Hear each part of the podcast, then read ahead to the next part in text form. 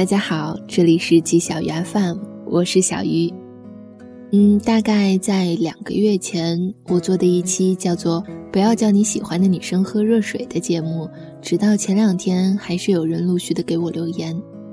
除了表达自己感同身受的一部分听众之外，还有一部分的听众是说我没有考虑到异地恋的情况。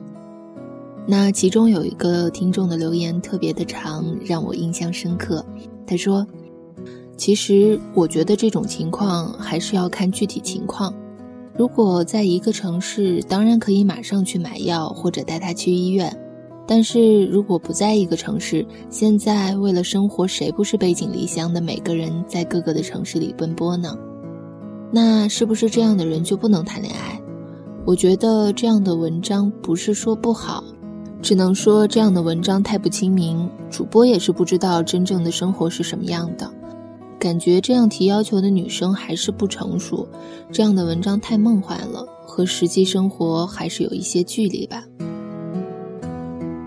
嗯，首先我特别感动，听众愿意和我分享他的观点，而且我也特别赞同他的说法。不知道你现在是不是正在经历着异地恋呢？如果是这样的话，希望你相信，拥有异地恋的人是幸运的。因为你拥有了一个愿意和你一起坚持努力的人，你拥有了一颗能和你有着相同执着和梦想的心，你拥有了一份强烈到有勇气挑战可恶的距离的爱。但其实，不要叫你喜欢的女生喝热水。这篇文章呢，讲的并不是异地恋的情况，而是男生在对女生表现出好感、打算追求的时候。这和异地恋是有天壤之别的，前者是男方不愿意付出，而后者是无能为力。那所以今天小鱼就打算和大家好好的说说异地恋。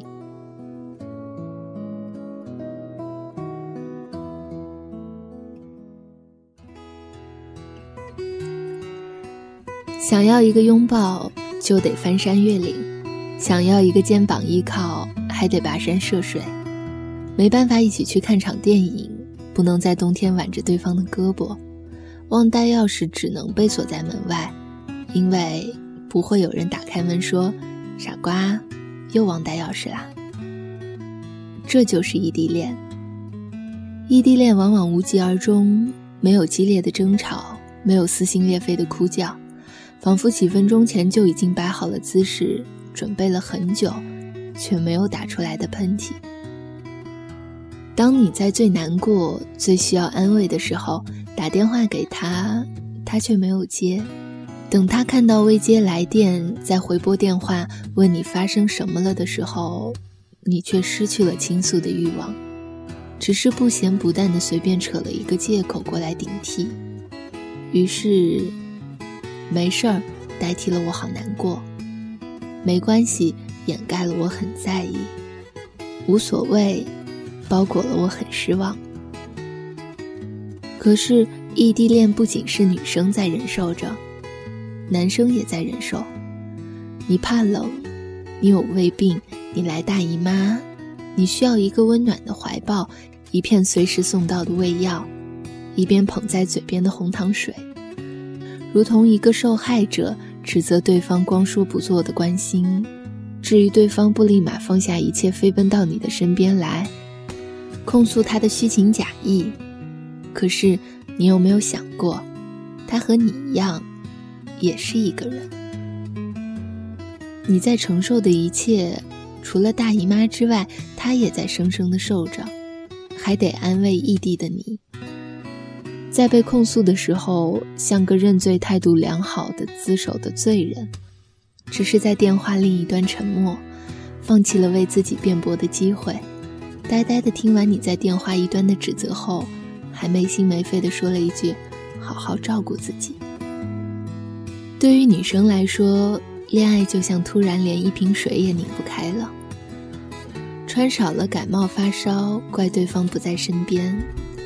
不按时吃饭，胃病犯了，怪对方不在身边；来大姨妈生理痛，怪对方不在身边。可是身体明明就是你自己的，对方凭什么要为你的自作自受负上半点责任呢？在没有遇到帮你拧开瓶盖的人之前，你不也是女汉子一样，一使力就拧开了吗？如果说你无法忍受异地恋，没办法忍受一个人的孤独，那么谈恋爱之前的你是怎么忍受漫长的十几年的单身日子的？所以，不必那么矫情、无理取闹。其实，不管你有没有谈恋爱，不管对方在不在身边，是不是异地，能对自己负责的，始终是你自己。以前一个人怎么过？现在就怎么一个人过，好好照顾自己，注意看天气预报。如果怕冷，出门的时候就多穿一点，戴好手套，裹好围巾。知道自己有胃病，一日三餐就按时吃，早起一会儿，吃个丰盛的早餐。再忙，也记得抽空吃饭。来大姨妈的时候，冰箱里备好红糖。用热水冲好，自己喝了。出门前好好检查包包里钥匙带没，离开前拉拉门把手，看门锁好没。包包里随时准备一把伞，下雨了就拿出来打开，自己走回住的地方。异地恋，就是在彼此缺席的日子里，好好照顾自己，等在一起的时候，再把好好的自己交给对方。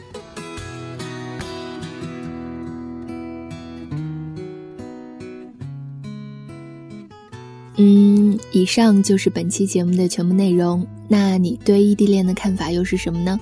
欢迎在节目下方给我留言，也欢迎关注我的新浪微博“小鸭们小汤圆儿”。这里是季小鱼 FM，我是小鱼。那我们下期节目再见啦！